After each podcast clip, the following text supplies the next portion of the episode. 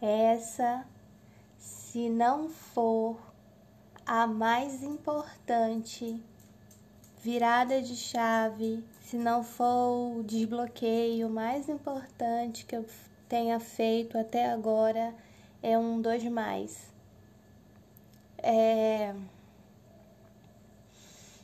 Eu já disse aqui em alguma, alguma história é, que todas as vezes que eu fico, ficava, ficava sem dinheiro, me vinha à cabeça que eu ia fazer programa e tal, já pensava, pensava em fazer essas coisas apesar de nunca ter feito. E aí eu entendia que por isso isso tinha relação a ver com a minha avó me dizer que nem pra puta eu ia servir. Então, nem puta eu não fui.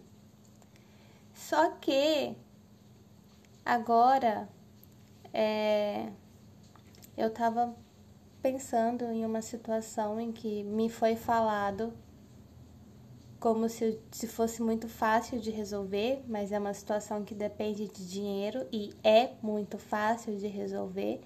Só que a mente da pessoa que está bloqueada não vai enxergar com essa facilidade, né? E uma colega me disse: Ah, resolve logo. E eu fiquei pensando nisso e na minha cabeça a resposta que veio foi: só se eu me prostituir. Nossa Senhora! Quantas vezes eu não ouvi isso a minha vida inteira da minha mãe, da minha avó, das minhas tias. Muito recorrente isso.